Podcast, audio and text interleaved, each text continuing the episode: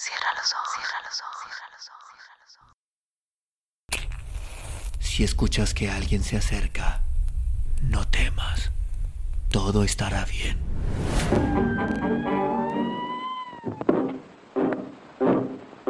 Oh, I'm going down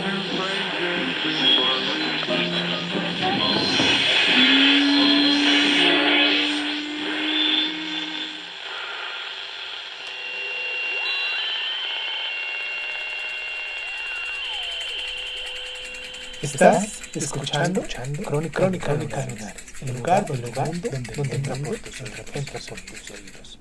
Bienvenido. El directivo, Fernando Fernán Gómez.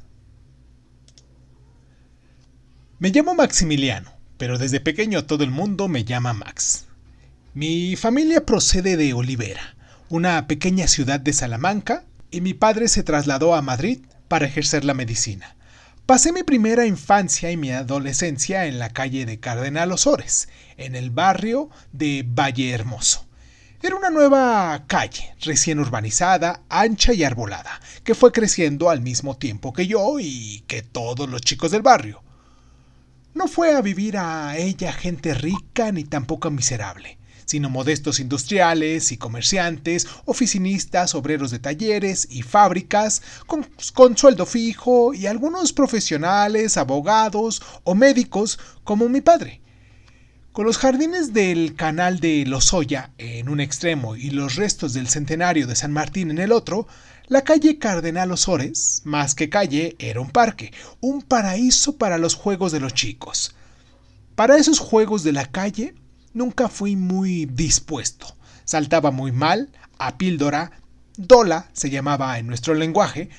Era muy torpe en los juegos de las bolas y aunque lo que se me daba mejor era correr, en el fútbol casi nunca me dejaban jugar de lo mal que lo hacía. Esa torpeza mía para el fútbol quizás tuvo su origen en algo que me sucedió en el colegio de los maristas a los siete años. Nos pusieron a todos los de la clase en fila en el patio para que chutásemos cada uno una vez a otro que hacía de portero. Cuando me correspondió chutar a mí, estuve un tanto indeciso. No sabía bien cómo hacerlo, para dónde apuntar, pero tenía unos enormes deseos de meter gol. Entonces el hermano Marista le hizo una seña a un tal Cobos, que era el fenómeno de la clase.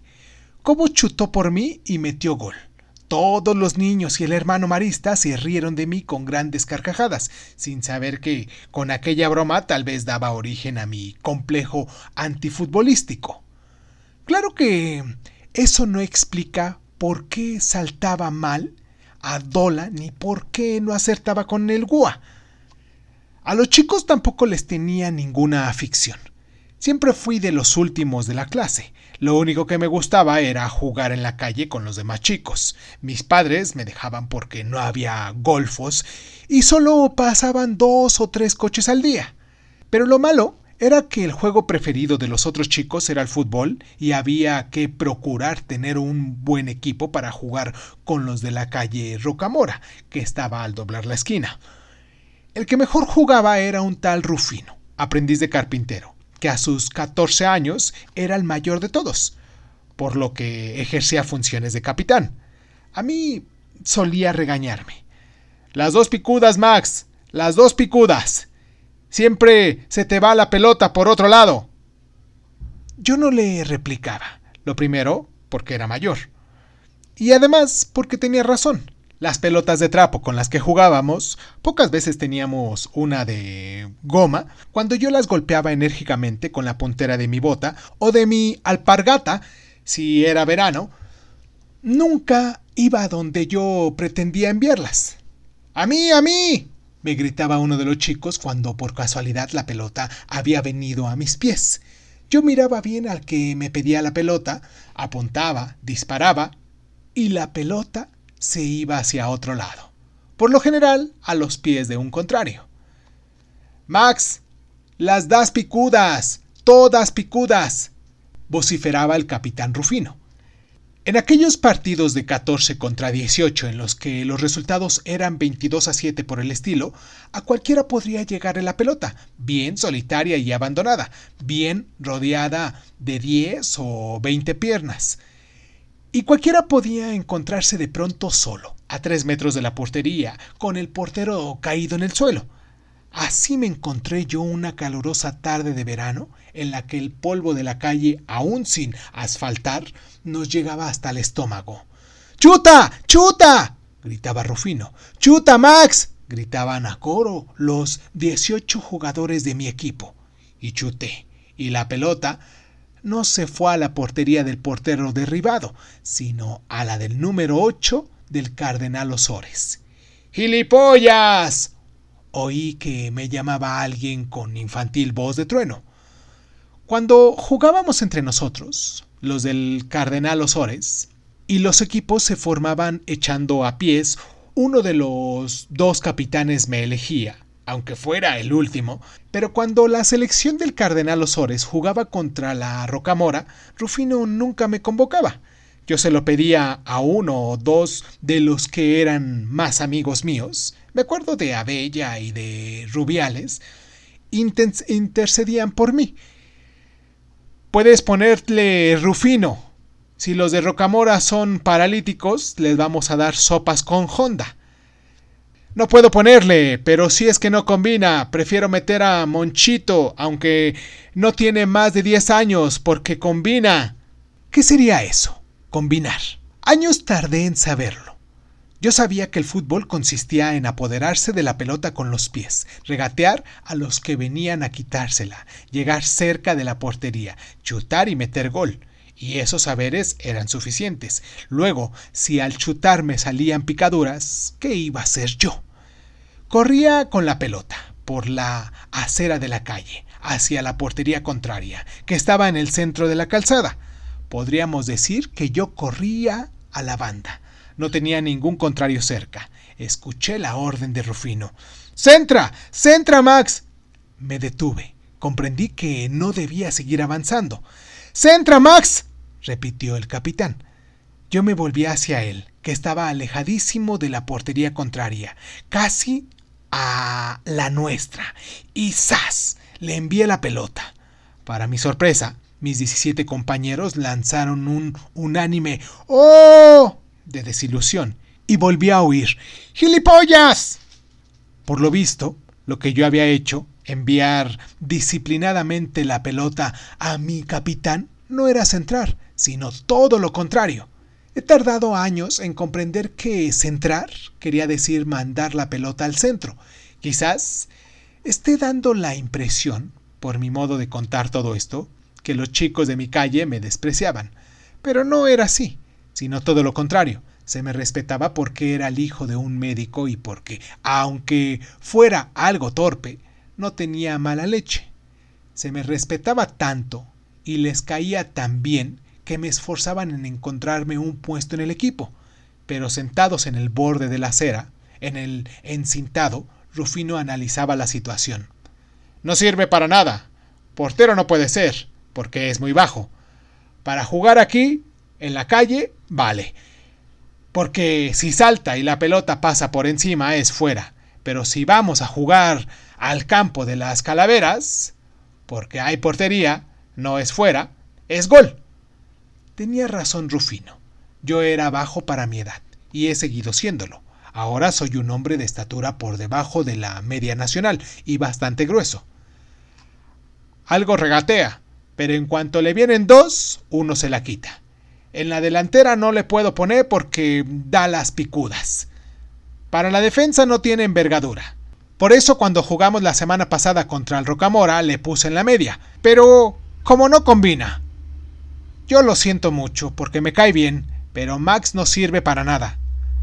Aquel día lloviznaba y la calle era un barrizal, pero había partido. La pelota venía hacia mis pies. ¡Pasa, pasa! me gritó Monchito, que estaba frente al portero contrario. Y yo, pues claro, la dejé pasar. Otra vez el cabreo de todos contra mí. Había crecido algo. Los partidos eran un poco más serios y ya nunca se contaba conmigo. Y entonces fue cuando tomé la decisión que cambiaría el rumbo de mi vida. Empezaba a angustiarme la idea de no estar integrado con los demás chicos del barrio, y por no quedarme definitivamente aislado de ellos a causa del fútbol, me hice directivo. Convencí a Pepe Abella y a Rubiales de que fundáramos otro equipo en nuestra calle, rival del que ya existía, y en el que se pagase una cuota semanal más elevada. En vez de 10 céntimos, 15. Como nuestros jugadores eran peores que los otros, una vez analizada con detenimiento la situación, propongo a la junta directiva que realicemos algunos fichajes.